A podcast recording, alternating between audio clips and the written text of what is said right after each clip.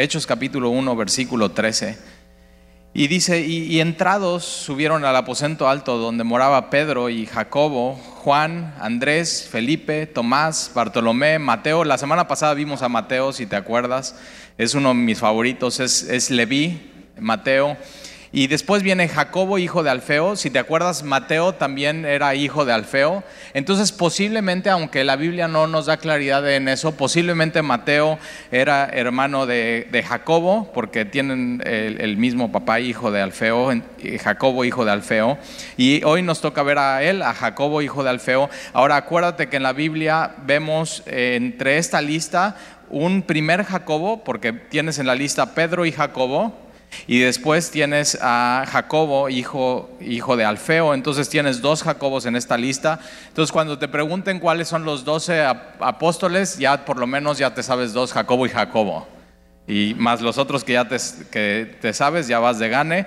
Y tienes entonces a Jacobo, hijo de Alfeo, es el que vamos a ver hoy. Después tienes a Simón el celote, él lo vamos a ver la próxima semana y a Judas, hermano de Jacobo, que Judas no es Judas Iscariote, es el otro Judas, mala suerte de haberse llamado así, con Judas el traicionero, pero vamos a ver también quién era este Judas, que no es, que no es Judas Iscariote. Y al final de la serie esta de los apóstoles vamos a ver también a Judas eh, eh, Iscariote. Ahora vamos a ver quién es este Jacobo, hijo de Alfeo, que no es el Jacobo que vimos en la lista después de Pedro y Jacobo. Y acompáñame a Marcos, ahí atrásito en tu Biblia, Marcos capítulo 15, por favor.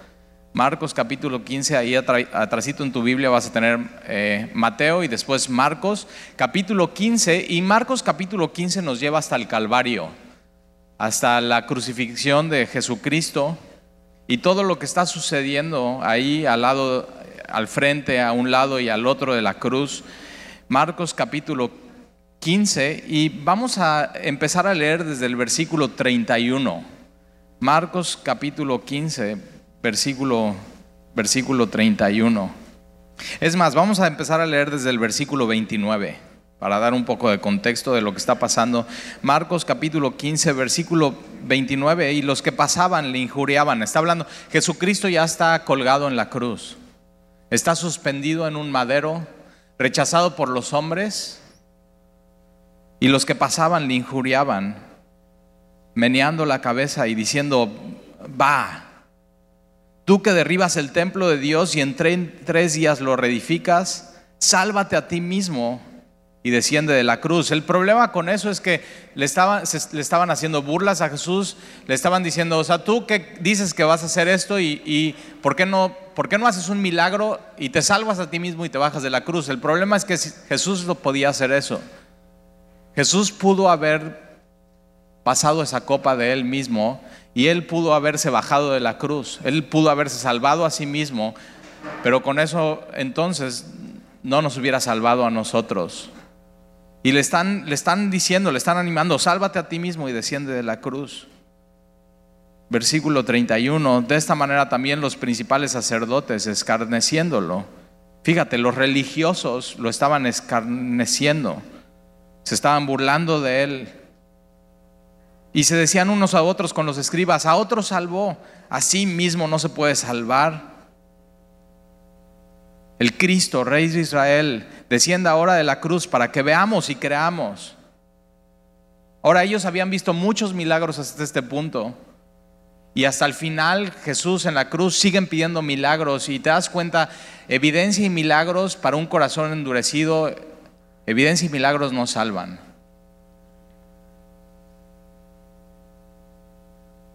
También los que estaban crucificados con él injuriaban. Los dos ladrones a su lado, versículo 33, cuando vino la hora sexta hubo tinieblas sobre toda la tierra hasta la hora novena. Y a la hora novena Jesús clamó a gran voz diciendo, Eloi, Eloi, lava samactami, que traducido es, Dios mío, Dios mío, ¿por qué me has desamparado? Y acuérdate, Jesús está en la cruz del Calvario, está suspendido en un madero, rechazado por los hombres. Los hombres le están injuriando, lo están rechazando. A los suyos vino y los suyos no le recibieron. Se están burlando de él. Pero en este mismo y preciso momento, Dios mismo también lo está abandonando. Porque Jesús lo que hizo fue cargar el pecado de todos nosotros. Y un Dios santo tiene que estar apartado del pecado. Y entonces Jesús clama en la cruz, Señor, Dios mío, ¿por qué me has abandonado? Y por un momento que se vuelve un momento eterno, porque Jesús es eterno, Dios abandona a su Hijo por ti y por mí. ¿Sabes para qué? Para que si tú y yo creemos en Jesús, nunca digamos esto, Dios mío, Dios mío, ¿por qué me has abandonado? Y la promesa de Jesús en nosotros es que si nosotros creemos en Él, Él va a estar con nosotros todos los días, hasta el fin del mundo. Y, todos alrededor de la cruz están escuchando esto, Dios mío, Dios mío, ¿por qué me has desamparado? Y algunos de los que estaban ahí ah, decían al oírlo, mira, llama a Elías. Y corrió uno y empapando una esponja en vinagre y poniéndola en la caña le dio de beber diciendo, dejad, veamos si viene Elías a bajarle. Mas Jesús, eh, para todos alrededor esto era un espectáculo.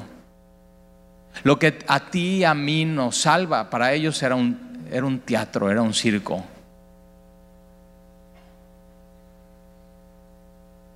Y a la hora novena, versículo 34, y a la hora novena Jesús clamó a gran voz diciendo, Eloi, Eloi, lava sabactami, que traducidos, Dios mío, Dios mío, ¿por qué me has desamparado? Y algunos de los que estaban ahí decían al oírlo, mira, llama a Elías. Y corrió uno y empapando una esponja en vinagre y poniendo, poniendo en una caña le dio de beber diciendo, dejad, veamos si viene Elías a bajarle. Mas Jesús, dando, dando una gran voz, expiró.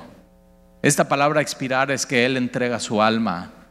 Nadie podía quitarle la vida al dador de vida, sino Él entrega su vida por ti, por mí. Pero antes de entregar su alma, exclamó algo a gran voz y, los otros evangelios nos dicen que es esa palabra y esa palabra es consumado es. Y si tú y yo estamos en Cristo, eso es lo que dice nuestro expediente. Consumado es. Hecho está. Completamente perdonado.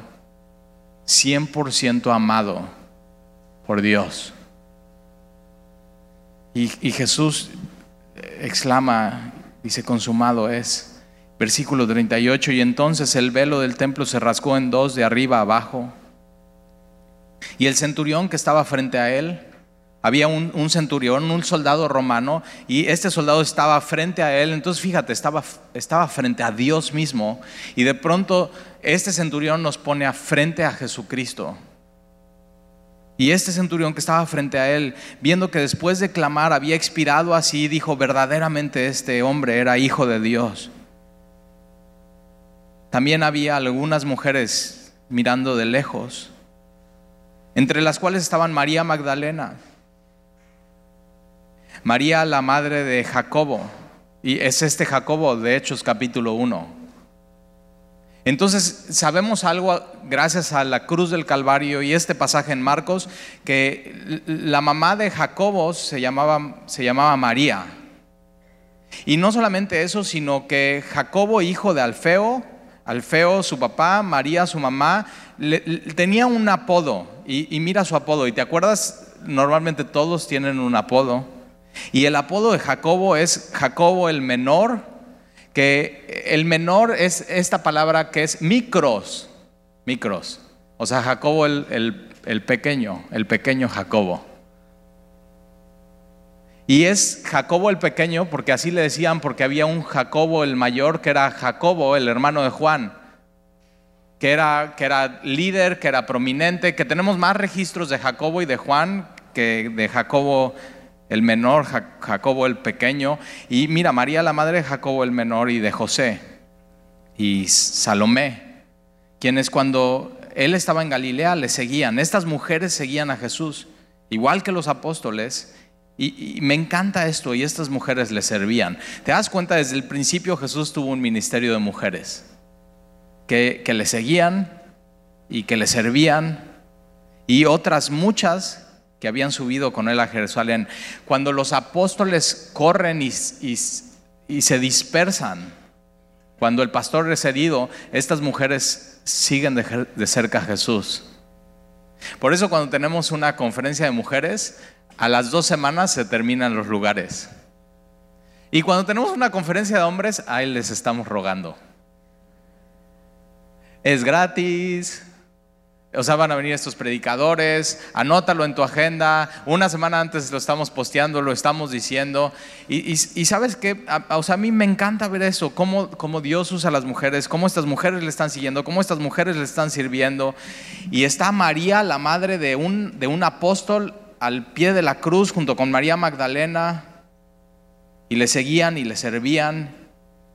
Pero vemos a este Jacobo el menor, el micro, el pequeño y no sé si te has dado cuenta, pero en este mundo hay una presión para que seas alguien.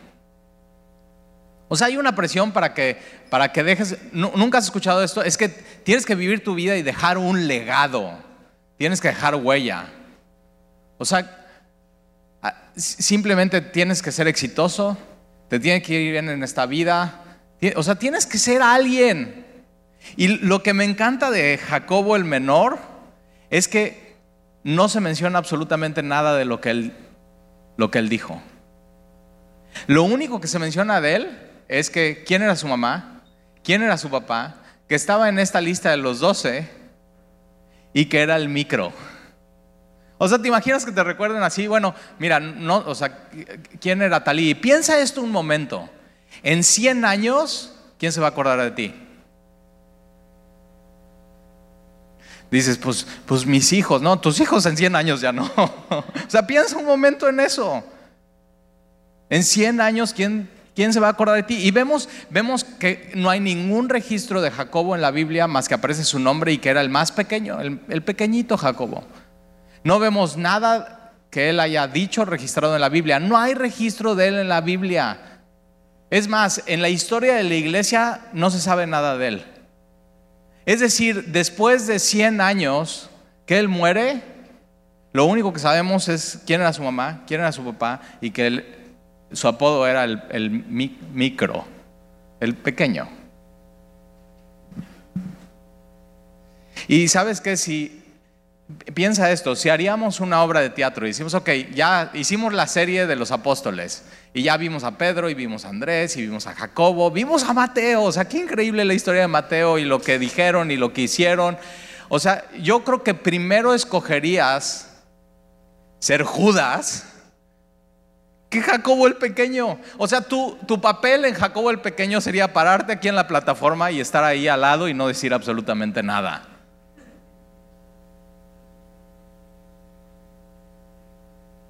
Escogería ser Pedro. Dices, bueno, pues aunque la riegue, pero pues dice mucho y habla mucho.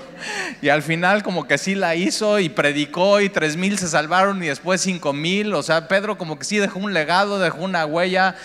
Preferiría ser el hijo del trueno, Juan o Jacobo. Preferiría ser Mateo, un cobrador de impuestos, un pecador que Jesús le llama y está registrado lo que pasa con él y pasa con su vida. Preferiría hacer eso que tomar el papel, el, el el peor papel de la historia, el que no sale, el que no habla, el que no pinta, el que no deja legado, el que no se dice nada en la historia, pero sabes qué, la mayoría de los que estamos aquí somos eso. Y sí hay una presión de ser alguien, de dejar un legado, de dejar una huella, pero Jacobo tiene mucho que enseñarnos hoy sobre eso. Porque la mayoría de nosotros en 100 años después de que muramos, nadie se va a acordar de nosotros. O sea, nadie va a estar, ay, vamos a meternos al muro de Talí.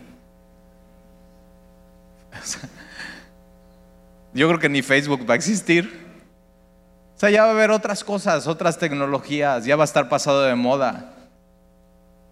Piensa eso. Es más, hasta los artistas muy conocidos de la época de nuestros papás. Déjame pensar en alguien, Mario Almada. Los jóvenes dicen, Mario, Mario, ¿qué? Ok, tienes que saber que era muy famoso. Salía en películas, blanco y negro. Pero piensa en eso. Y, sobre todo es que si, tienes un recuerdo de, por ejemplo, si conociste a, a tu bisabuela, a tu bisabuelo, y ya han pasado 20 o 30 años desde que partieron, tus recuerdos cada vez se hacen más, más lejano y más vano y te acuerdas, te acuerdas porque tienes fotografías o ves un video, pero realmente conforme van pasando los años, eso va desvaneciendo. Los registros van desvaneciendo y si sabes, tu memoria también va desvaneciendo, entonces cada vez te acuerdas menos. Y hay una presión allá afuera, en iglesias, en motivadores, en programas que te están empujando a ser alguien y a dejar un legado. Y ponen una presión muy grande en nuestros hombros. Pero no Jesús decía eso a los fariseos que ponían una presión muy grande en los hombros.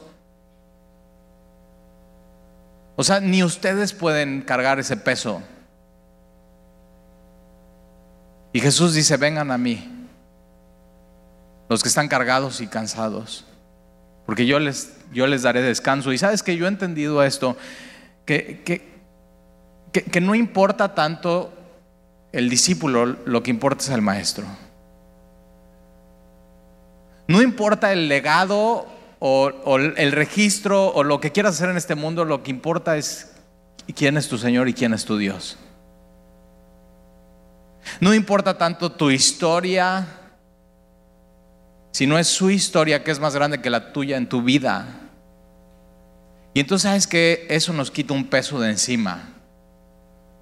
Ser alguien, dejar un legado, dejar una huella, Ahora, si oye muy bonito y lo pones en tu WhatsApp y todo, ay, sí, a mí me encantaría dejar una huella y un legado y una historia. Pero sabes que la mayoría de los que estamos aquí en, vamos a ser mucho como Jacobo, el, el pequeño, el menor. Eh, quiere decir que lo que él hizo en esta tierra, no hay un registro de su impacto terrenal. Pero sabes que la Biblia sí deja un registro del impacto celestial. Efesios capítulo 2, versículo 19.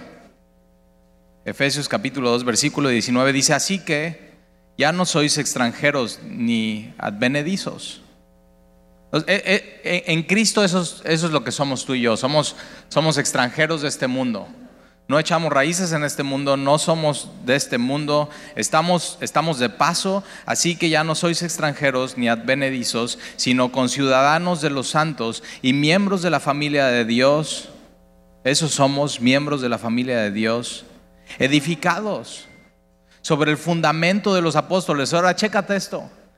No hay registro de Jacobo el pequeño en la Biblia, no hay registro de él en la historia de la iglesia. Posiblemente pasaron 100 años y nadie se acordaba nada de él, pero la Biblia dice que nosotros como iglesia hemos sido edificados sobre el fundamento de los apóstoles y los apóstoles incluye a Jacobo el, el pequeño.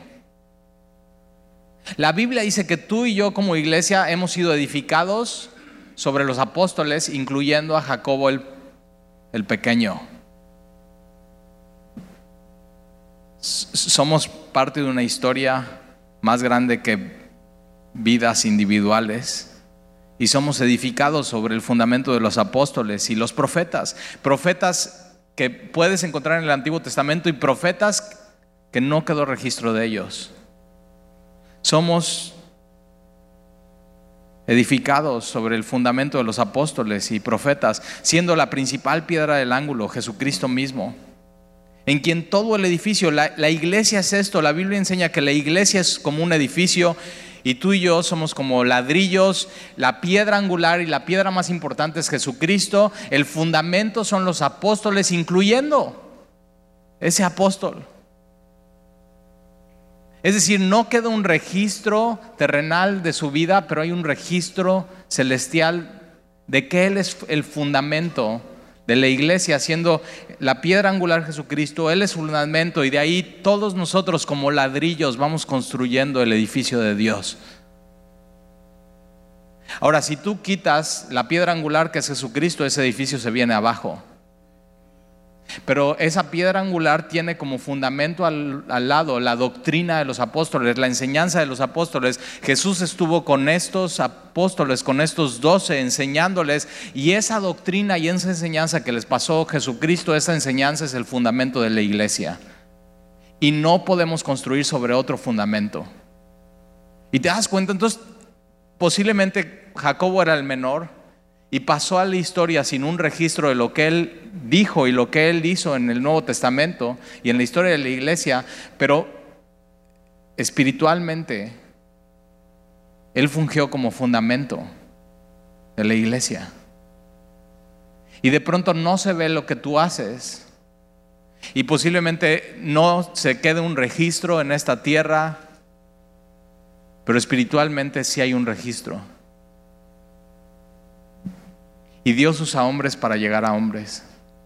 Y Dios usa hombres y usó hombres. Jesús vino, Dios mismo les pasó la doctrina, les pasó la estafeta y ellos tomaron la estafeta y ellos dieron la estafeta a otros hombres fieles y ellos dieron la estafeta a otros hombres fieles y ellos dieron la estafeta a otros hombres fieles. Y el, y el Evangelio fue pasando de generación entre generación hasta llegar a ti. Y entonces dice mucho sobre Jacobo el menor donde la principal piedra del ángulo es Jesucristo mismo, en quien todo el edificio bien coordinado, bien construido, va creciendo para ser un templo santo en el Señor, en quien vosotros también sois juntamente edificados, tú y yo somos juntamente edificados para morada de Dios en el Espíritu. Entonces Jacobo fue parte de este fundamento, Jacobo fue parte de la doctrina de los apóstoles en la que se construyó la iglesia y todo el libro de Hechos, vamos a ver en Hechos 2.42 eso. Es más, el libro de Hechos dice que estos hombres trastornaron el mundo. Entonces no hay un registro de lo que dijo Jacobo, no hay un registro de lo que hizo Jacobo. En 100 años todos olvidaron de Jacobo, pero la Biblia dice que hombres como Jacobo trastornaron al mundo. Ahora vamos a Hebreos más adelante ahí en tu Biblia y te va a encantar esto. Hebreos 11:32. Dice, ¿y qué más digo? Porque el tiempo me faltaría. Ahora, cuando Pablo, el escritor de Hebreos, está diciendo, ¿y qué más digo? El tiempo me faltaría, tienes que ver de qué él está hablando. Y él está hablando de personas. está hablando que por la fe, personas en la Biblia hicieron cosas. Y quedó un registro bíblico de lo que hicieron. Es decir, son estos héroes que hay un registro, que dejaron un legado, que dejaron una huella. Y entonces está hablando de Abel, está hablando de Enoch, está hablando de Noé, está hablando de Abraham, está hablando de Isaac, está hablando de Jacob, está hablando de Sara, de Saúl, de José, de Moisés. Está hablando de está hablando de una prostituta que se llama Raab. Que por la fe hizo, hizo algo y su nombre está registrado en la Biblia y está registrado lo que hizo. Y versículo 32, después de hablar de estos nombres y lo que hicieron por fe, dijo, dice eh, el escritor, ¿y, qué más digo? Porque el tiempo me faltaría contando de Gedeón, y si sabes la historia de Gedeón, es increíble, de Gedeón, de Barak, de Sansón, de Jefté, de David, el rey David, así como de Samuel y, de los profetas, sí, de los profetas del Antiguo Testamento, de Isaías, de Jeremías, de Ezequiel, de Daniel, de Oseas, de Joel, de Amós, de Abdías, de Jonás, de Miqueas, de Nahum, de Habacuc, de Sofonías, de Ageo, de Zacarías, de Malaquías. Pero te das cuenta cómo no los escribe y simplemente dice, y de los profetas. Si, si los escribo y me pongo a platicarles de todos, no terminaría. O sea, es una cuestión de tiempo. Serían muchos versículos en un capítulo. Gedeón, Barak, Sansón, Jefté, David, Samuel. Versículo, versículo 33, que por fe conquistaron reinos, hicieron justicia en un mundo lleno de injusticia, alcanzaron promesas, taparon bocas de leones, apagaron fuegos impetuosos, evitaron filos de espada, sacaron fuerzas de debilidad, se hicieron fuertes en batallas pusieron en fuga ejércitos extranjeros. Las mujeres recibieron sus muertos mediante resurrección, como la tsunamita que recibe a su hijo. Mas otros fueron atormentados. Ahora chécate, la, la, lista cambia. Primero empieza todos estos héroes de la fe, sus nombres, lo que hicieron por fe, y de pronto estos héroes que nos encantan sus historias, Barak, Samson, Jefté, David, Samuel, Gedeón, la mujer tsunamita que su hijo resucita de los muertos. O sea, hay un registro, dejaron un legado y dejaron huella. Ahora tú y yo quisiéramos eso, así como en la obra de los apóstoles quisiéramos ser Pedro, quisiéramos ser Juan, quisiéramos ser Mateo. Y dices, bueno, Jacobo el menor como que no, no tanto. Y de pronto en esta lista em- empiezan los héroes de la fe. Te daría mucho ánimo encontrar estas historias. Pero después versículo 36 cambia por completo y dice otros y dice otros, ahora chécate, no dice su nombre, dice otros. Otros. Anónimos. No hay un registro de sus nombres en la Biblia. Posiblemente estos otros, 100 años después de que hayan vivido, nadie les recordaría.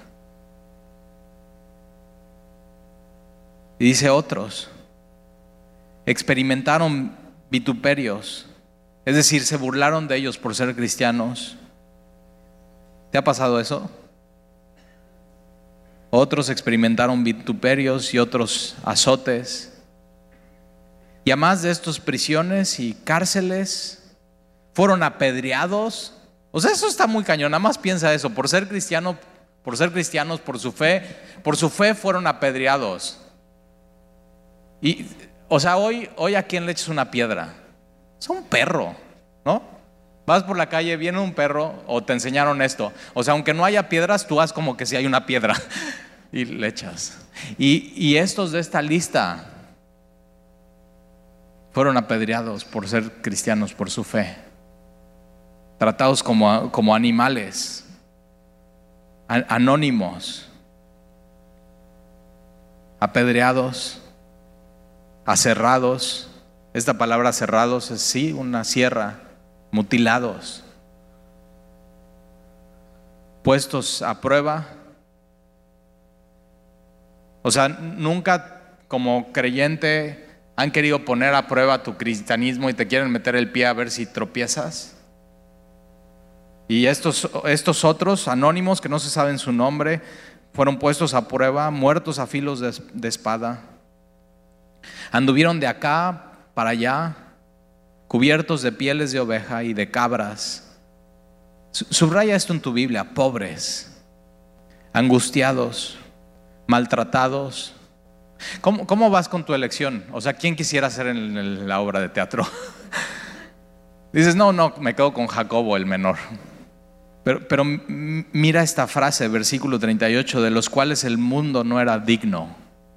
Ante los ojos del mundo estos no era nadie. Ante los ojos del mundo estos no daban el ancho.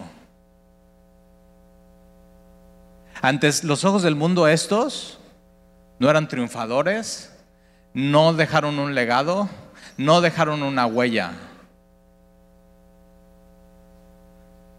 de los cuales el mundo no era digno, errando por desiertos, por los montes. Eh, mira estas dos frases, por las cavernas y por, por las cuevas y por las cavernas de la tierra. Entonces cuando tu hijo te pregunte, oye papá, ¿había cavernículas? Llévalo a este versículo. O sea, ve por, por las cuevas y por las cavernas de la tierra.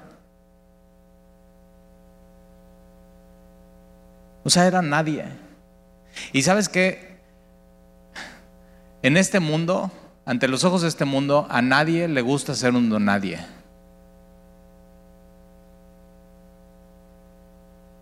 Y de pronto estos don nadie están en la lista de héroes de la fe, sin un registro, sin dejar una huella, completamente en- anónimos. Ante el mundo no, no se medían.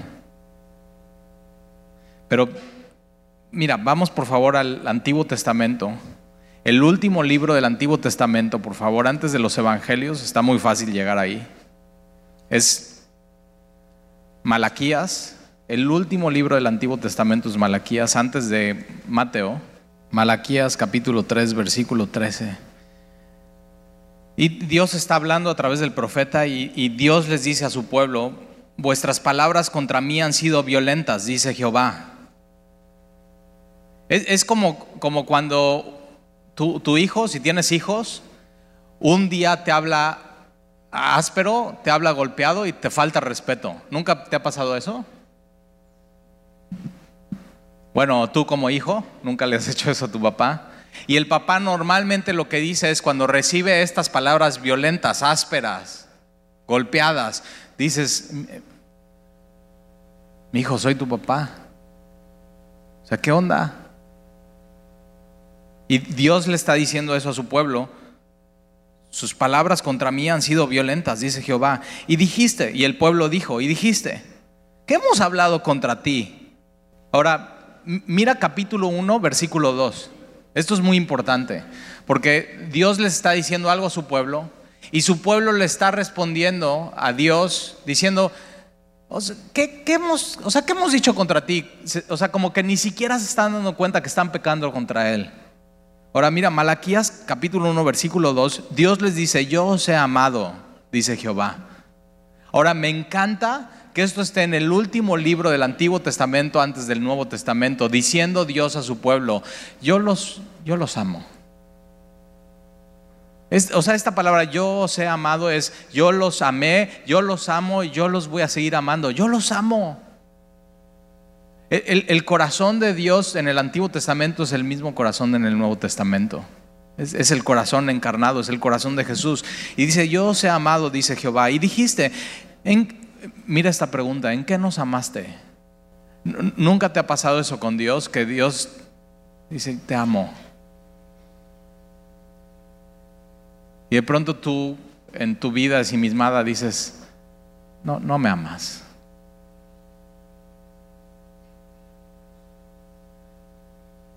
Y Dios le está reclamando, yo les amo. Y el pueblo está diciendo, o sea, ¿en qué? ¿En qué me amas? Es, es un pueblo malagradecido. Es un pueblo que no está viendo el amor de Dios por el pueblo. Y vamos a rezar a capítulo 3, versículo 13. Vuestras palabras contra mí han sido violentas, dice Jehová. Y dijiste, ¿qué hemos hablado contra ti? Habéis dicho, por demás es servir a Dios. ¿Qué aprovecha que guardemos su ley y que andemos afligidos en presencia de Jehová de los ejércitos? Dios les está reprochando, ustedes han hablado contra mí cosas ásperas y cosas violentas. Y el pueblo dice, ay, pues ¿qué hemos dicho? Y Dios dice, ustedes han dicho que no sirve de nada servir. ¿Qué aprovecha que guardemos su ley? Y que andemos afligidos en presencia de Jehová de los ejércitos. Decimos pues ahora, bienaventurados los soberbios y los que hacen impiedad no solo prosperarán, sino que tentaron a Dios y escaparon. Es, este tipo de, pensamiento de que eh, no sirve de nada servir a Dios, no sirve de nada servir su ley, no sirve de nada buscar su rostro, no sirve de nada obedecerle, porque mira, los que no obedecen les va re bien. Y Dios está diciendo, ustedes están hablando, ustedes están hablando mal de mí sino que tentaron a Dios y escaparon. Y escaparon. Es, ese tipo de persona que está pensando, bueno, o sea, yo estoy tratando de hacer las cosas bien, estoy obedeciendo a Dios y les va mejor a los que no. Ellos prosperan y ven a más. O sea, yo estoy en la lista de Hebreos 11, en los anónimos. O sea, ve el papel que me dio Dios en la obra. Y Dios le está reprochando y está diciendo, ¿por qué piensan así? Bienaventurados los soberbios, o sea, como, o sea, ven los soberbios, les va re bien. Estaría mejor ser soberbio, arrogante, necio. Bienaventurados los soberbios y los que hacen impiedad. No solamente somos prosperados, sino que tentaron a Dios y escaparon. Ellos piensan que van a escapar el juicio de Dios. Y sabes que están muy equivocados porque Malaquía se trata, eh, aquí viene el juicio. Y sabes que vivimos en una nación completamente llena de impunidad, pero eso no quiere decir que, que lo que hace la gente va a quedar impune delante de Dios. Espera. No tengas envidia de los impíos que prosperan. Espera. No escaparán. Tienes que saber eso, no escaparán. Dios no es un Dios que va a dejar las cosas impunes. Dios es un Dios justo. Espera. Versículo 16. Entonces los que temían a Jehová hablaron cada uno a su compañero, y Jehová escuchó y oyó, y fue escrito libro de memoria delante de él para los que temen a Jehová y para los que piensan en su nombre. Chécate esto. Puede ser que en 100 años seas un anónimo, no haya registro en ti, no hayas dejado huella, pero si tú oras a Dios, Él te escucha y te oye. Y hay un libro, hay un registro. No terrenal, hay un registro celestial. Y fue escrito un libro de memoria delante de Él, delante de Dios, para los que temen a Jehová y para los que piensan en su nombre. ¿En qué piensas entre semana?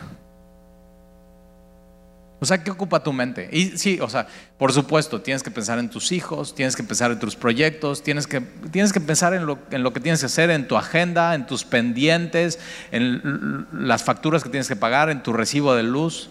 Dice Stalin y me lo recuerdes, o sea, ya me amargaste el domingo. O sea, en tus tarjetas de crédito tienes que pensar en, sí, sí, tienes que pensar eso, pero acuérdate, esos son registros terrenales. En 100 años, ¿qué va a importar eso?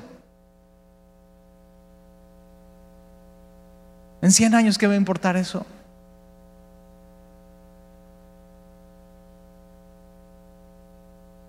Pero los que temen a Dios y piensan en Él, hay un registro celestial. ¿Te das cuenta que puede ser un vil anónimo y un don nadie en esta tierra y en el cielo haber un registro celestial de tu nombre? Mira lo que dice versículo 17. Y serán para mí especial tesoro. No sé tú, pero yo prefiero el papel anónimo secundario que nunca habla en la obra. Y ser el especial tesoro para Dios. Yo prefiero no dar el ancho en este mundo.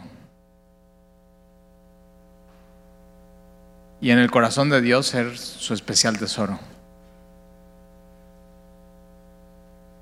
Yo prefiero que en 100 años no haya registro de mí, pero ser su especial tesoro.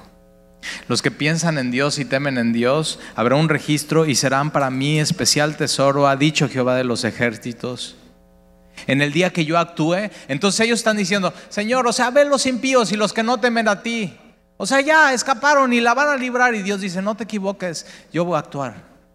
Y en el día que yo actúe, ustedes que son mi especial tesoro, yo los perdonaré. Seremos librados. Como el hombre que perdona a su hijo que le sirve. Mira lo que Dios está diciendo, no me hables así. Cambia tu forma de pensar sobre mí. Yo te amo.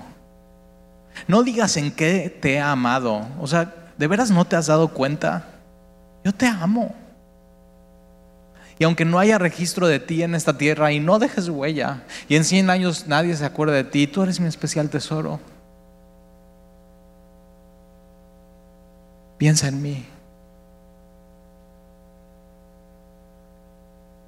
Piensa en mí.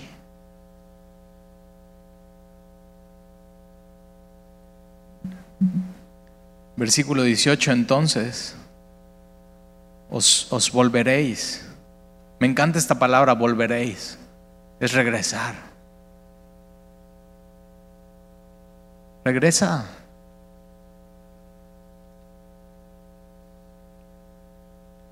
y discerniréis la diferencia entre el justo y el malo o sea, Dios dice, si hay una diferencia entre el justo y el malo, si hay una diferencia entre tú, que eres justo por medio de Jesús, y el malo que comete impiedad, no, no será librado. No le tengas envidia entre el justo y el malo, entre el que sirve a Dios y el que no le sirve. Ahora vamos a terminar Apocalipsis. Le voy a pedir a Dani que pase. El último libro, ya fuimos al último del, Nuevo del Antiguo Testamento, vamos al último del Nuevo Testamento y ahí vamos a terminar. Apocalipsis, el último capítulo. El último, último, último capítulo. Capítulo 21. Apocalipsis, capítulo penúltimo 21, ahí vamos a terminar. El último es 22, penúltimo es 21. Ahora, lo, que estamos viendo en el capítulo 21 es, el, es la, la nueva Jerusalén, cielos nuevos, tierra nueva, la nueva Jerusalén. Y mira lo que dice versículo, vamos a empezar a leer desde el versículo 12. Apocalipsis 21, 12. Y, Juan ya lo vimos en nuestro estudio Apocalipsis, está dando las medidas del muro. Hay un muro grande y alto, con doce puertas. Y en las puertas, doce ángeles y nombres inscritos, que son las, las doce tribus de los hijos de Israel. Al oriente tres puertas, al norte tres puertas, al sur tres puertas, al occidente tres puertas. Entonces, ¿te imaginas cuando Jacobo el pequeño, que no hay registro de él, no hay nada de lo que haya, él dijo en el Nuevo Testamento, no hay nada de historia de la iglesia que nos diga de él, él era secundario en la obra. El, el pequeño Jacobo. Imagina cuando Jacobo entre a la ciudad y esté viendo todo esto, el muro grande, alto, 12 puertas, y va caminando Jacobo y está viendo la gloria de Dios en esta ciudad. Versículo 14. Y el muro de la ciudad tenía 12 cimientos, 12 columnas. Y sobre ella los doce nombres de los doce apóstoles del Cordero.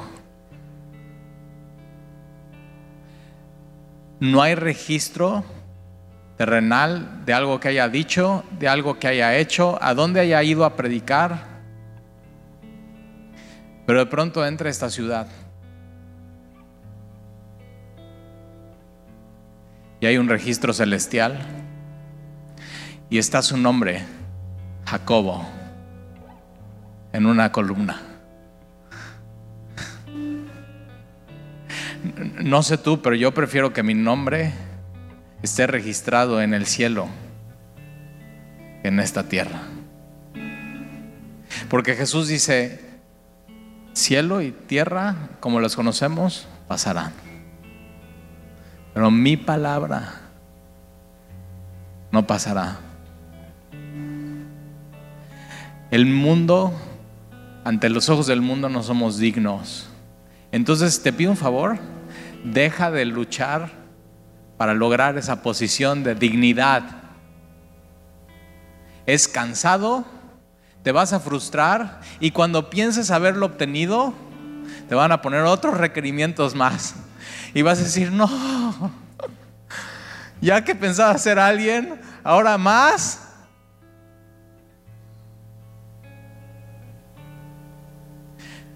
Porque el, mundo no ha entendido que lo único que satisface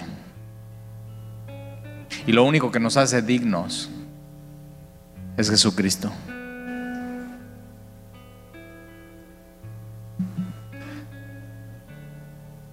Entonces ya, deja eso ahí. Deja ese anhelo, esa lucha. Señor, yo quiero ser simplemente tu, tu tesoro. Escóndeme bien del mundo. Yo no quiero ser digno delante de ellos.